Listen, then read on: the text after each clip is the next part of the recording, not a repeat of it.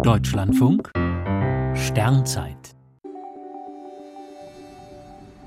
6. Dezember Die Venus und die Entfernung der Sonne.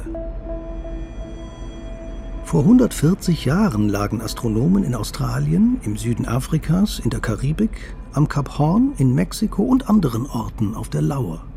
Sie verfolgten gebannt, wie die Venus vor der Sonnenscheibe entlang zog. Grund der Aufregung wird der Venustransit über die Sonne sehr präzise von mehreren möglichst weit entfernten Orten auf der Erde beobachtet, so lässt sich der Abstand der Erde von der Sonne berechnen. Gewissermaßen der Urmeter des Universums. Das Problem, Venustransite gehören zu den seltensten periodischen Ereignissen am Himmel.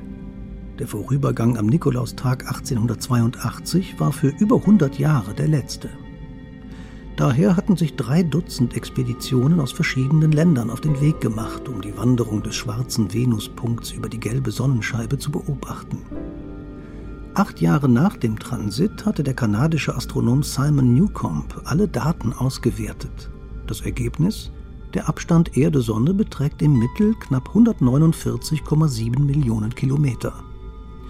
Der tatsächliche Wert ist 0,5 Promille geringer. Das ist zwar ein gutes Ergebnis, aber die Fachleute hatten sich noch größere Präzision erhofft. Heutzutage werden die Entfernungen im Sonnensystem mit Hilfe von Radarwellen gemessen und mit den Keplerschen Gesetzen berechnet. Wer es selbst mal mit der Venus versuchen will, den nächsten Venustransit gibt es am 11. Dezember in 95 Jahren. Erst 2117 zieht die Venus wieder vor der Sonne entlang.